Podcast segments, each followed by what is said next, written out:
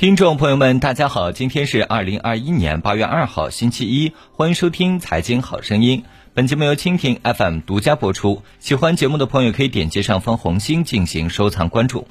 日前，南京市召开新冠肺炎疫情防控新闻发布会，确认引发此次疫情的是毒性大、传染性强的德尔塔变异毒株。而在六月份，德尔塔变异毒株也曾引发了广州、深圳和东莞的疫情。德尔塔变异毒株有何新特点？感染后有何症状？如何防范？德尔塔变异毒株有何新特点？七月二十七号，南京市召开新冠肺炎疫情防控新闻发布会。据介绍，德尔塔毒株目前是全球疫情流行的一个最主要的毒株。从此前相关的疫情来看，这个毒株有一些新的特点。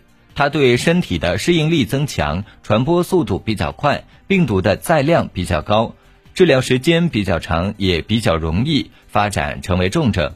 在传播力方面，德尔塔毒株更强。在上一轮广州疫情中，中国疾控中心研究员冯子健曾表示，德尔塔变异毒株的传染性和传播能力显著增强，特别是潜伏期或者。传代间隔缩短，在短短的十天内就传了五六代，病毒的传播速度在加快。感染者的样本 PCR 检测病毒结果显示，病毒载量有显著增加的特点。这个变异病毒的传播能力比以往毒株传播能力提高了一倍，比在英国发现的毒株传播能力提高了超百分之四十。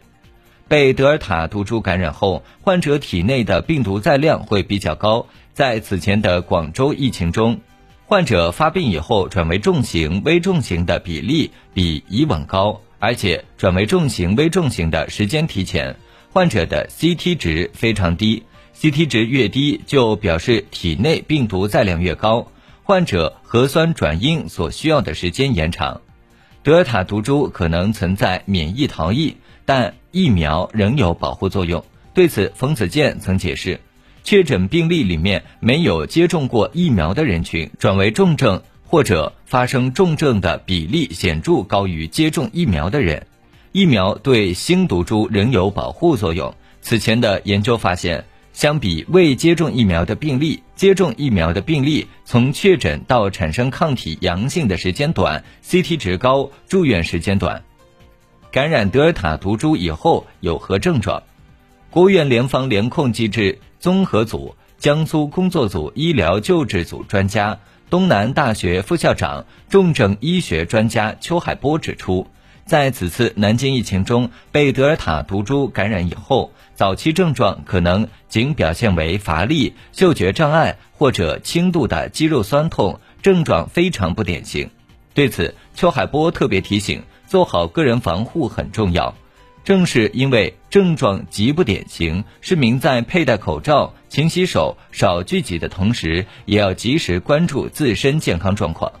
此前，中国工程院院士、国家呼吸系统疾病临床医学研究中心主任钟南山曾指出，由于德尔塔变异株患者的病毒载量高，呼出病毒浓度大，传染性极强，所以过去的密接概念已不适用。现在密接者的概念是在同一空间、同一单位、同一建筑，在发病前四天和病人相处在一起的都是密切接触者。重症病例目前情况如何？在七月二十七号南京市召开的新冠肺炎疫情防控新闻发布会上，邱海波介绍，一百多例确诊病例里出现两例重型病人。目前来看，重型病例的比例是比较低的。主要与患者基础疾病有关。从总体来讲，多数重型病人有一些呼吸系统、糖尿病、高血压或者肥胖等基础性疾病。目前相关病例发病时间还不到两周，仍需继续关注。如何救治重症病例？在邱海波看来，目前已形成的诊疗方案对绝大多数病人行之有效。治疗需个体化，一人一策。邱海波还强调中西医结合，以此阻断病情从轻型向普通型、普通型向重型发展。此外，重型病例的治疗上，专家们也积累了一些经验，比如在恢复期血浆以及综合抗体方面的治疗措施。邱海波介绍，对普通型、重型患者，俯卧位通气是非常有效的治疗措施。从目前看来，南京两例重症病例病情是相对稳定的。如何防范德尔塔变异毒株？在德尔塔引发的上一轮广东疫情中，钟南山院士曾表示，国产常用疫苗对德尔塔变异株有效，中国需要继续保持疫苗接种加速度。德尔塔变异毒株的传播中，主要的重症的病人多为老年人，同时也有孩子，因此这两组人群应加强疫苗接种。七月二十八号，中国工程院院士张伯礼表示。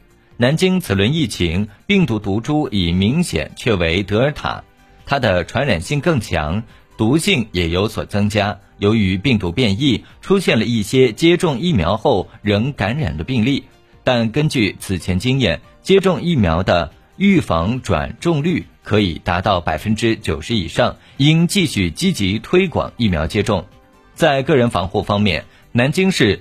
新型冠状病毒肺炎疫情防控工作指挥部七月二十七号发布通告，明确要求个人非必要不外出、非必要不离开南京，严格落实勤洗手、戴口罩、常测温等个人防护措施。出现发热、咳嗽、腹泻、乏力等症状，应及时到医疗机构发热门诊就医，途中避免乘坐公共交通。在管控源头上，专家建议要做到三个加，即流行病学调查要加速，核酸检测频次要加量，防控措施要加码，不能有丝毫松懈。鉴于南京疫情出现跨省传播现象，并发生多起聚集性疫情，疫情防控形势严峻复杂，北京市。疾病预防控制中心提醒公众，正值暑期，是旅游、出行、聚会的高峰期，人员往来频繁，流动性大，疫情防控工作不能有丝毫松懈，要绷紧疫情防控前做好以下防护措施：一是继续坚持非必须不出境、不去中高风险地区、旅游热点地区旅行或出差；二是建议市民近期减少出京。以京郊和中短途旅游为宜，以室外活动为主，在人员较少的空旷地带、郊野公园等处游玩，以家庭游为主。出现发热或呼吸道症状，应避免外出。老人、慢性病、孕产妇等特殊人群不建议安排远行。出行前注意查询目的地的疫情进展及防控措施要求。自备充足的个人防护用品及必要的消毒用品。三是减少不必要的聚会，不宜举办或参加人员较多的聚餐聚会，避免在密闭空间聚会。活动尽可能简短，并注意开窗通风。参加活动的人员要做好个人防护，与他人保持安全距离，杜绝带病聚餐聚会。四是积极接种新冠疫苗。疫苗接种是预防疾病最有效的措施，不要因为出游错过疫苗接种。五是坚持常态化疫情防控措施，科学佩戴口罩、勤洗手、常通风，尽量不去人群密集、空气不流通的场所，自觉遵守防疫措施，在商场、超市、酒店、影剧院、体育场。公交车、地铁、机场候机室等公共场所配合做好戴口罩、验码、测温、一米线等防控措施。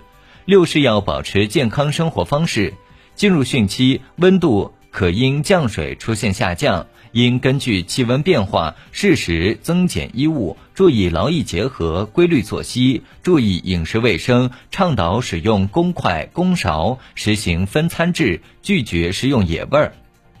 七是做好健康监测，尤其旅游归来后，应密切关注自身及家人的身体状况，如出现发热、干咳、乏力等可疑症状，要佩戴口罩，及时到附近医院发热门诊就医，不要自行用药，不要到没有资质的诊所就医，以免延误诊疗。不建议乘坐公共交通工具，不要带病上班，并向单位报告旅行时、接触时及身体异常情况。以上就是本期《财经好声音》的内容，我们下期见。